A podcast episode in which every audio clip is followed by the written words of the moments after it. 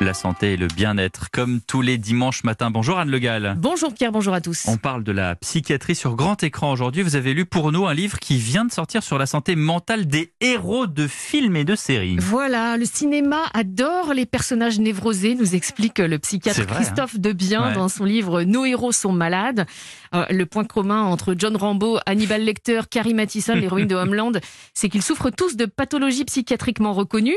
Rambo, par exemple, euh, il souffre de quoi votre avis Un post, un stress post-traumatique. Exactement. Stress post-traumatique, c'est un vétéran du Vietnam. Il a frôlé la mort, il revit sans arrêt des scènes traumatisantes. L'ultra-violence du personnage peut tout à fait s'expliquer par sa pathologie, nous dit Christophe Debien. Autre euh, héros psychiatriquement perturbé, Hannibal Lecter, Ouais. évidemment, le psychiatre anthropophage du silence des agneaux, lui souffle d'un trouble de la personnalité.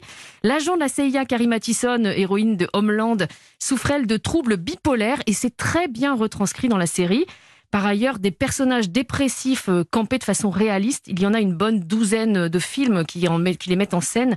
Le héros mafieux de la série des Sopranos, par exemple, Mm. ou le personnage de Mel Gibson dans le complexe du Castor. Tout ça, ce sont des bons exemples. Mais est-ce que tous ces personnages sont crédibles sur le plan médical? Alors, c'est plutôt juste, mais il y a quatre idées fausses véhiculées au cinéma. D'abord, celle que les psychopathes sont violents. Alors ça, c'est faux. Les Mhm. chiffres montrent que les fous ou les déséquilibrés ne commettent que 3% des crimes. D'accord. Hein, donc le reste, 97%, ben, sont commis par euh, des personnes saines d'esprit d'un point de vue psychiatrique.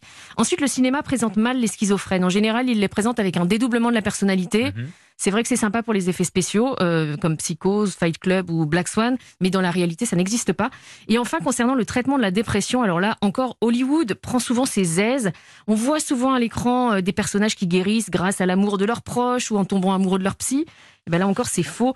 L'amour, ça ne guérit pas une dépression. Les proches ne sont pas des thérapeutes. Et d'ailleurs, les psys ne sont pas non plus des gourous excentriques ou manipulateurs, comme on le voit dans les films, dans la vraie vie. Le succès d'un traitement provient avant tout du, du patient. Pour 40%, c'est la motivation du patient à guérir qui compte.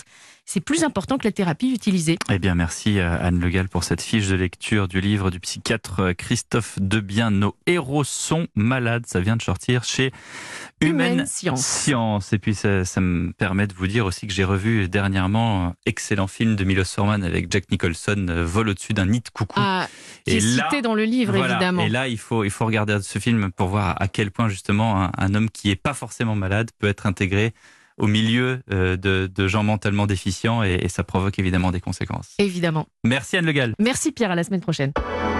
Europe Matin Weekend, Pierre de Villeneuve.